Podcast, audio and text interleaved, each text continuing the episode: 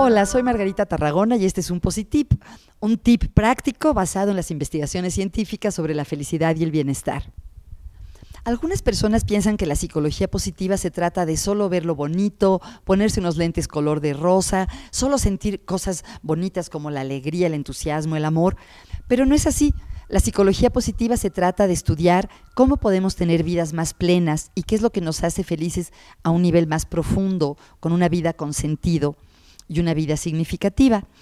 Todos queremos ser más felices, pero se ha visto que paradójicamente, cuando las personas hacen un esfuerzo excesivo por tratar de solo sentir cosas positivas y tratar de eliminar las emociones, entre comillas, negativas, acaban siendo menos felices que antes.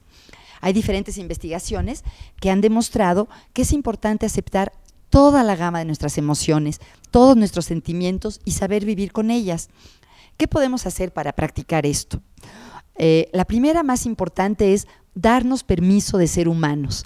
Esta es una frase que el doctor Tal Ben Shahar, uno de los grandes maestros de psicología positiva, usa con frecuencia y a mí me encanta.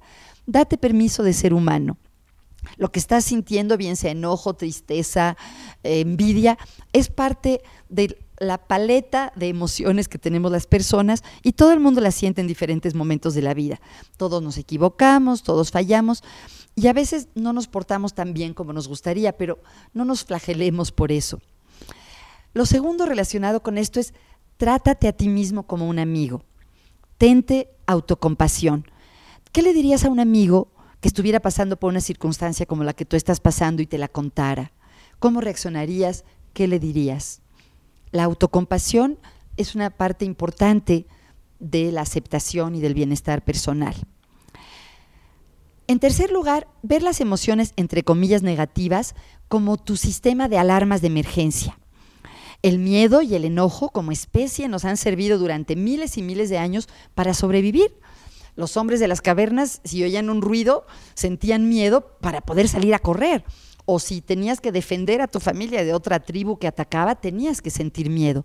Entonces, a veces en el mundo de hoy hay cosas relativamente pequeñas que nos disparan mucho enojo, nos disparan mucho miedo. Por suerte nuestra vida no está en peligro, pero es que las partes más antiguas de nuestro cerebro se activan y funcionan para mantenernos vivos. Y para terminar, un ejercicio interesante es, en vez de tratar de cambiar nuestras emociones, aceptarlas y verlas como observadores. En vez de ignorar una molestia o tratar de cambiarla inmediatamente, vale la pena verla como si estuviéramos viendo pasar una película y observarla poniendo cierta distancia entre nosotros y estas emociones. Espero que este tip ayude a aumentar un poquito tu felicidad.